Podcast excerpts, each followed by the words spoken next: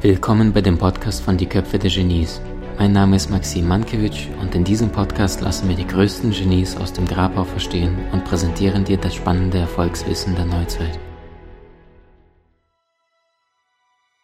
Freunde, bei mir ist heute Michael Serve und wir sprechen, wie es dir gelingt, dein Geld wirklich klug zu investieren und nicht wie die Masse es tut, und dann Dinge kauft, wenn es meistens überteuert ist oder viel zu spät ist. Es gibt unterschiedliche Anlageklassen und welche für dich welche Vor- und Nachteile haben und wie du es am besten anstellst, das verrät uns selbst. Willkommen zurück, lieber Michael Serve. Herzlich willkommen, vielen Dank. Michael, Frage. Was würdest du heute nicht mehr tun mit deiner ganzen Erfahrung mit über 20 Jahren zum Thema Geld anlegen? Oder anders gefragt, was war der größte Fehler, den du damals gemacht hast beim Geld investieren, was du heute nicht mehr tun würdest? Ähm, muss ich noch einen Schritt zu, zurückgehen. Äh, das eine ist, dass ich halt darauf achte, eben, dass nicht die Geldanlage der größte Hebel ist, das hat man ja vorhin schon mal besprochen gehabt, sondern dass mein, ich selbst praktisch der Hebel bin, weil es ist einfach ein Unterschied, ob ich in eine Anlage 1000 Euro einzahlen kann oder ob ich in eine Anlage 10.000 Euro einzahlen kann. Da hatten wir vorhin das Beispiel mit dem Fliegen, ähm, äh, dass das Flugzeug eben der Hebel ist, weil wenn ich befähigt bin, ein Flugzeug fliegen zu können, wenn das alles passt, ne, dann ist ja das Flugzeug zum Beispiel insoweit der Hebel, dass wenn ich beispielsweise jetzt, also ein guter Pilot kann mit jedem Flugzeug fliegen, aber ich könnte mit einem langsamen Flugzeug ans Ziel kommen und wenn ich natürlich ein schnelleres Flugzeug habe, komme ich schneller ans Ziel. Das heißt, das wäre dann aber erst als zweiten Schritt die Anlage. Habe ich eine gute Anlage, komme ich natürlich schneller ans Ziel, weil es im übertragenen Sinne das schnellere Flugzeug wäre. Also Punkt eins ist eben mehr zu erkennen, dass ich die absolute Macht darüber habe, wie viel Geld da reinfließt. Das zweite ist aber auch eben die Konstanz, die Disziplin und sich nicht verrückt machen zu lassen. Ähm, du hast mir erzählt, dass du sehr viele Frauen in deiner, deiner äh, Hörerschaft hast, oder tendenziell mehr Frauen in deiner Hörerschaft hast. Finde ich übrigens gut, weil bei mir sind es auf YouTube leider mehr Männer. Ich habe über 90 Prozent mehr Männer, die ich da, äh, die ich da erreiche. Finde ich schade, ne? weil Frauen nämlich, und das, das ist das, Beispiel, das Schöne an der Studie, erfolgreicher nämlich sind im Investieren. Und zwar, äh, es gibt Vergleiche, dass Männer zum Beispiel, wenn sie Aktien kaufen, eher dazu neigen, vielleicht aufgrund des unseres Testosteronspiegels, das weiß ich nicht, aber eben mehr Risiken einzugehen oder vielleicht auch mehr den Kick über Einzelinvestments zu suchen. Also das heißt, wir handeln öfters. Und es gibt eben aufgrund dieser Studie, die zeigt auf, dass je öfters ich handle, umso schlechter wird meine Performance. Das mag am Anfang gut sein, aber je länger ich praktisch am Markt bin und tendenziell umso schlechter wird meine Performance mit Einzelinvestments. Und Frauen haben eben einen Ticken, was ein, knapp ein Prozent oder sowas mehr Ertrag ohne dass sie groß handeln, weil sie nämlich einfach nur in Standard-Investments gehen, wie beispielsweise in Indexfonds. Also Frauen haben eben die Ruhe selbst scheinbar beim Investieren und haben verstanden, dass die Disziplin, das Durchhalten viel entscheidender ist. Also es wird eben bei solchen Sachen nie das Beginnen belohnt, sondern immer das, das, das Durchhalten, dass ich zum Ende komme, wie bei allem im Leben. Jetzt hast du schon die Börse angesprochen. Also wenn wir uns unterschiedliche Anlageklassen annehmen, oder jetzt den Menschen nahelegen, welche gibt es denn überhaupt im Markt und bei welchem gibt es, äh, sagst du, den Punkt und bei dem sagst du, da musst du ein bisschen aufpassen ähm, und das gepaart mit der aktuellen Situation, Inflation, Corona-Krise und so weiter. Ja, ähm, also ich, ich, bin der Meinung, dass zum Beispiel eine, eine Krise weniger entscheidend ist, als, als die meisten Leute denken, ja? weil erstens mal, das meiste Geld nicht, macht, macht nicht eine Krise kaputt, sondern machen wir selbst kaputt. Ja, also mit diesen vielen kleinen falschen Entscheidungen, die über die Zeit fehlen, oder äh, Fällen, nicht fehlen, sondern Fällen. Ähm, das zweite ist, dass ähm, so eine Krise auch immer wieder vorbeigeht. Ja? Und du ist dieses sogenannte Market Timing, also den, den richtigen Ein- und den besten Ausstiegszeitpunkt zu finden, das in der Regel auch überschätzt wird. Ja, natürlich ist es wichtig, wachsam zu sein. Also das bitte jetzt nicht blauäugig werden und so weiter. Aber es wird meistens überschätzt, weil schau mal, wie viele Leute jetzt schon gedacht haben, dass die Krise schon längst hätte einschlagen müssen auf der Börse und gerade ist noch nichts passiert. Also viele Investoren sitzen auf dem Berg Cash, weil sie dachten, dass letztes Jahr schon die Welt untergeht. Ja? Gott sei Dank tritt es halt meistens nicht ein. Also Krisen sind viel, viel seltener, als man meistens annimmt oder als man annimmt. Ne? Das zeigt ja die Vergangenheit. Ähm, was gibt es für Anlageklassen? Also verschiedene Anlageklassen, grob sind ja die, das Thema Anleihen, ja, die sind natürlich momentan im Niedrigzinsumfeld eher nicht geeignet. Ja, die haben profitiert davon, weil viele sagen, war doch gut, ja, die haben davon profitiert, weil die Zinsen gefallen sind. Das wird jetzt zu weit gehen, wenn ich das erkläre, aber es gibt einen Zusammenhang. Fallen die Zinsen, dann steigt der Kurs der jeweiligen Anleihe. Und genauso wird es jetzt so sein, wenn die Zinsen steigen sollten, und das kommt jetzt gerade auch zutage durch die aktuelle Entscheidung von der Federal Reserve, äh, also der amerikanischen Notenbank, dann werden wahrscheinlich die Zinsen über kurz oder lang steigen und dann werden diese Zinspapiere Dann machen sie nämlich genau den, den, umgekehrten Prozess, dann werden sie nämlich fallen. Also ich bin kein großer Freund von Anleihen, ob das jetzt Staatsanleihen oder Unternehmensanleihen sind. Kann man machen, aber wie gesagt, für die meisten dann wird das nicht geeignet sein. Also ich bin eher so der Typ, mach dich nicht verrückt, mach Geld. Und wie mache ich das? Nämlich ganz einfach über Standard-Investments. Das heißt, ich sorge erstmal dafür, dass ich genug Cash habe. Ja? Wenn ich genug Cash habe, also ich brauche Cash, um eben so eine Krise auch mal aussitzen zu können. Ja?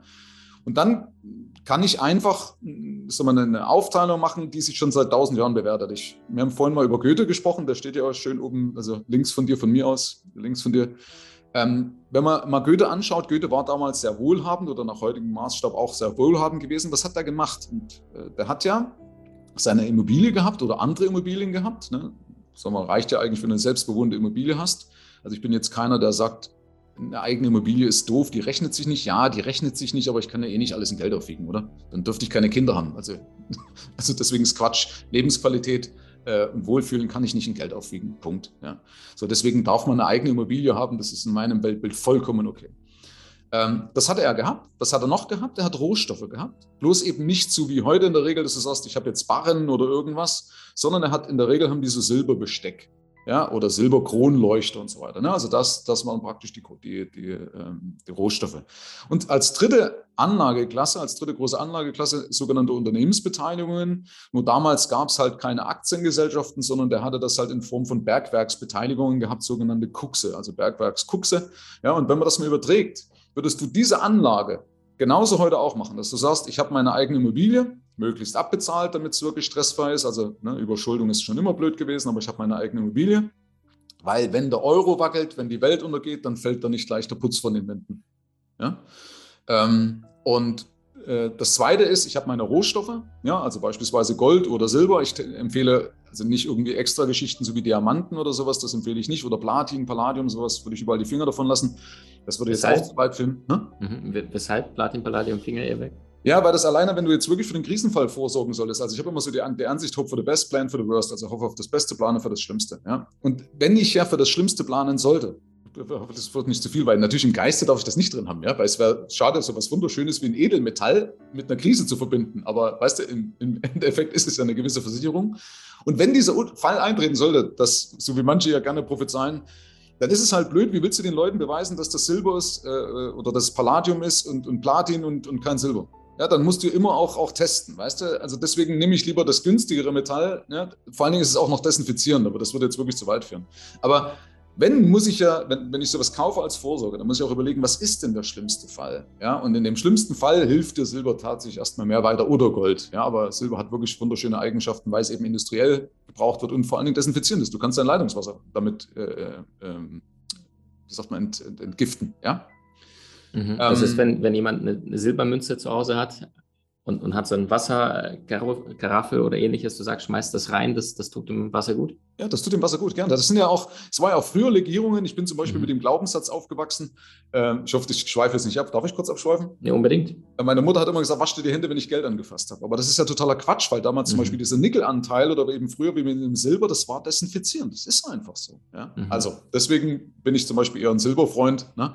Also das günstigste, falls mal Krise ist, damit du nicht alles nachweisen musst, sagen sie im Zweifel, dass es Silber zu Platin oder Palladium und dann musst du nicht diskutieren genau. und sagst, das ist Silber und das geht immer als Silber genau. durch. Das du eher ne, und so weiter, das kannst du dann auch, auch eher mal prüfen. Man, mhm. Ich hoffe eh nicht, dass es so weit kommt, aber es ist halt meine Meinung, um Gottes Willen, mhm. Maxim, bitte, ich will auch nicht recht haben. Ja, mhm. also frag zwei Leute, hast sowieso drei Meinungen, aber ich habe halt viel, viel mich damit beschäftigt und, und äh, der Vorteil ist, ich profitiere nicht von diesen Anlageklassen. Ich, ich profitiere davon, wenn ich Leute zu Vermögen fühle, äh, führe. Und was die kaufen auf dem Weg dahin, das ist nicht meine Baustelle. Deswegen kann ich halt auch eher meine Meinung oder meine Wahrheit sagen, mhm. weil es mhm. meinen Geldbeutel ja nicht belastet. Ne? Also mhm.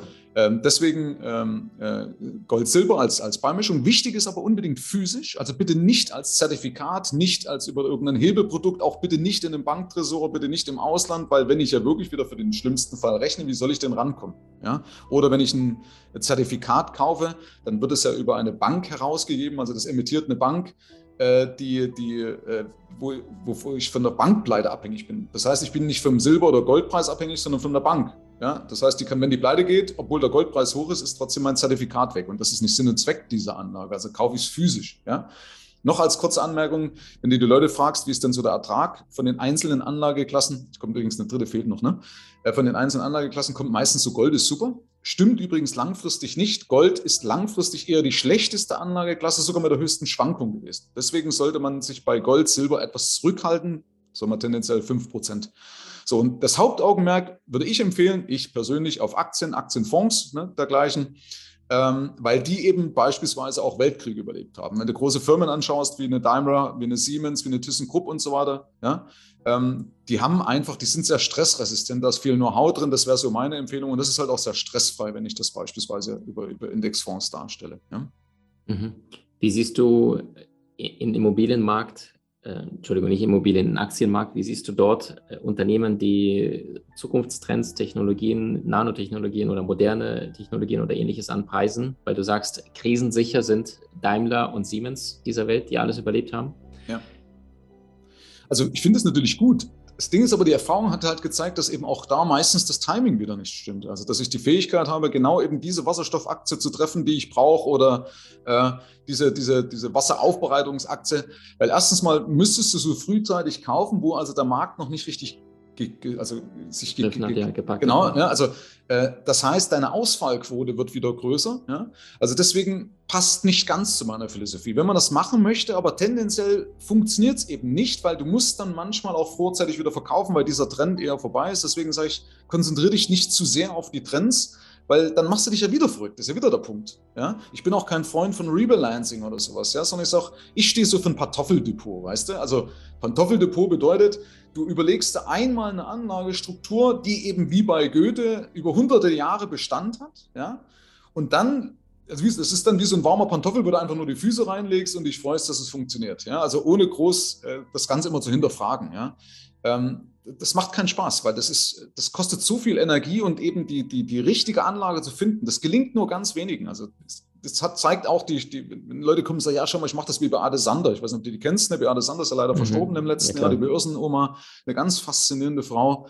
Hey, die war so gut, weil die von früh bis spät sich mit dieser Materie auseinandergesetzt mhm. hat. Die konnte mhm. dir ja zu jedem Unternehmen sogar die, die Reinigungskraft namentlich fast nennen, ja. Ähm, das kannst du nicht einfach mal so nebenbei machen. Und die hat um die 25 Prozent geschafft. Und wenn du mal schaust, gute Aktieninvestments, die wie so ein Pantoffeldepot funktionieren, schaffen 10 bis 12 Prozent langfristig. Kurzfristig geht dann natürlich zwischendrin auch mal die Welt unter. Ja? Ähm, also beispielsweise ein Standardinvestment hat 2008, 2009 einfach mal 60 Prozent verloren. Das musst du natürlich auch erstmal geistig verkraften. Ne? Ähm, aber umso mehr. Weil 60 Prozent Verlust sind ja 120 Prozent wieder Gewinn, um das wieder genau, reinzuholen. Das ich haben muss, genau richtig. Mhm. Genau. Mhm. Ja, und da brauchst du, da sind wir nämlich auch wieder bei dem Punkt Fähigkeit, der ich brauche, um zu verstehen, warte mal, stopp, ist eine normale Geschichte, passiert, sitze ich aus. Mhm. Okay, also deine Empfehlungen sind, um zurück zu Goethe zu kommen. Hier sind wir wieder im Podcast Die Köpfe der Genies, da schließt sich der Loop wieder. Also Goethe, eigene Immobilie, der hat gesagt, es ist eine Wohlfühlgeschichte. Da hast du mich bestätigt. Vielen Dank, das Goethe, vielen genau, Dank, Michael. Ja, bei mir war genau das Gleiche, wo ich sagte, gut, da sind aber auch gleichzeitig die Miete.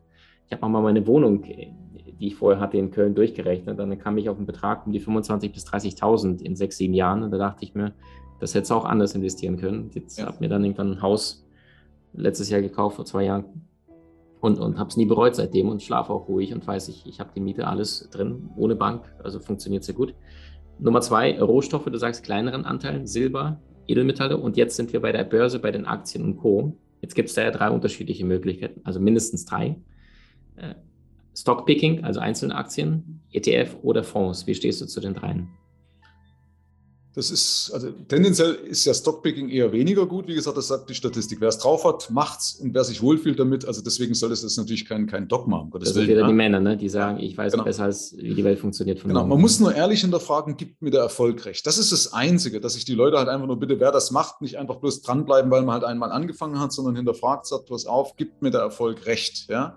Und ähm, dass man sich halt nicht schönredet und sagt, du, ich habe jetzt hier eine Aktie, die ist toll gelaufen, aber dass man sich dann mal auch den Rest des Depots anschaut. Und das warte, warte mal, es ist eigentlich immer ein Rohrkrepierer dabei, Maxim. Ja? Also wenn einer sagt, ich habe ja Gewinne mit Tesla gemacht, dann frage ich immer, und der Rest? Ja, weil du hast doch bestimmt nicht 100.000 nur in Tesla vor zehn Jahren investiert, ja? oder vor fünf, wie auch immer, da war ja auch alles top. Also das funktioniert ja meistens nicht. Also deswegen, ich bin eher der Fondstyp. Ja, das muss jeder selber wissen, ob er jetzt sagt, ich nehme einen ETF oder ich nehme einen aktiv gemanagten Fonds.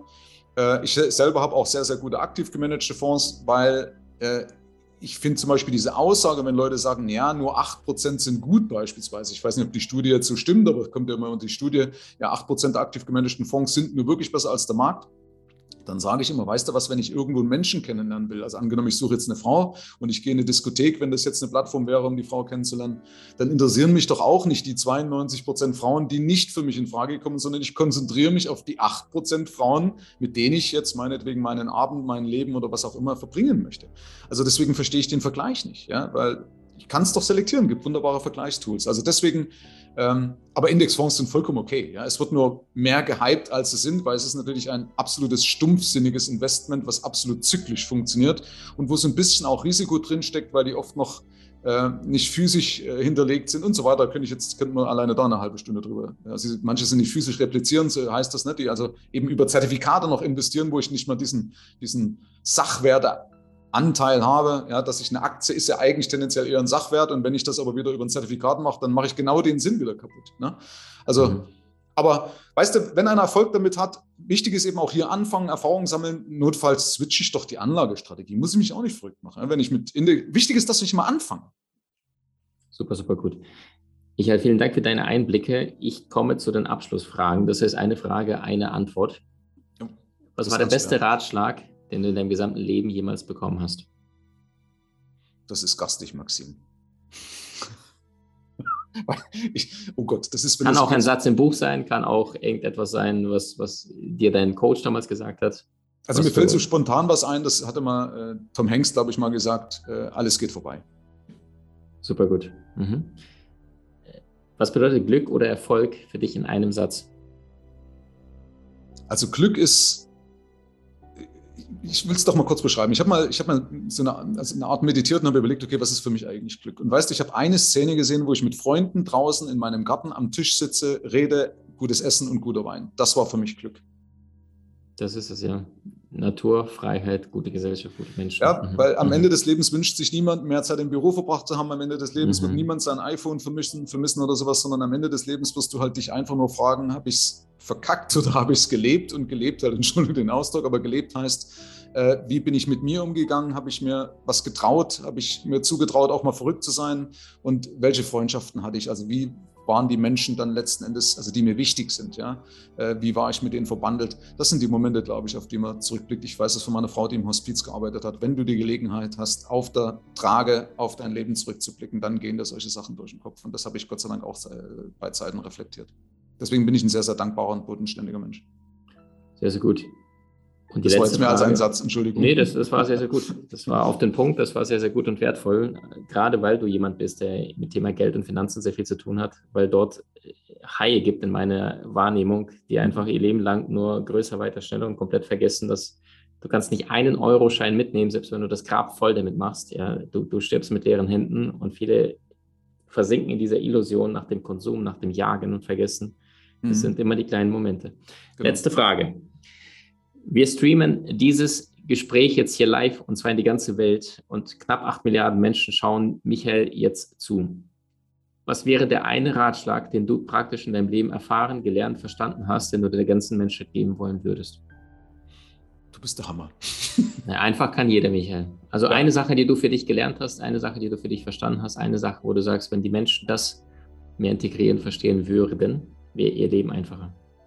Ja, dass wir gemeinschaftlich denken. Also wenn es genau die Frage würde ich auf jeden Fall, kommt mir sofort hoch, gemeinschaftlich zu denken. Dieses scheiß Ego, Entschuldigung, äh, zurückzufahren. Weißt du, dass Blüm hat das mal gesagt, Norbert Blüm, man kann von ihm halten, was man will, aber da hat er gesagt, weißt du, die Leute schreien immer nach Veränderung, aber äh, sie nesteln immer nur am Geldbeutel des anderen. Ja? Also äh, niemand packt, kehrt vor der eigenen Haustür mal so. Ja? Das, äh, wir zeigen mit den Fingern auf andere und wir sagen, soll doch der erstmal machen oder was macht denn China, hat doch viel mehr CO2-Ausstoß als Deutschland, also brauchen wir doch nichts machen. Weißt du, das ärgert mich so, diese, diese Eigenverantwortung zu erkennen, zu sagen, weißt du was, sorge dafür, dass du deine Welt ein Stück besser machst und damit wird einfach die ganze Welt ein Stück besser. Das war ein wundervolles Schlusswort. Michael, ich danke dir für deine Zeit, für deinen Einsatz, für deinen ja, unbändigen Willen äh, zu kämpfen, dran zu bleiben und den Menschen zu sagen, finanzielle Bildung ist möglich. Wenn ihr Lust habt, wir verlinken die wundervolle Arbeit von Michael unter diesem Interview, auch seine Bücher und Co. Danke für deine Zeit und danke, dass du deinen Weg so entschlossen gehst. Ich danke dir für die netten Fragen und für deine tolle Art, lieber Maxim. Danke. Was macht die allergrößten Genies aus? Sie hatten herausragende Ideen und kamen auch in die Umsetzung. Und genau deswegen bekommst du nach über 20 Jahren des Schreibens mein allererstes Buch Soul Master ab sofort im Handel.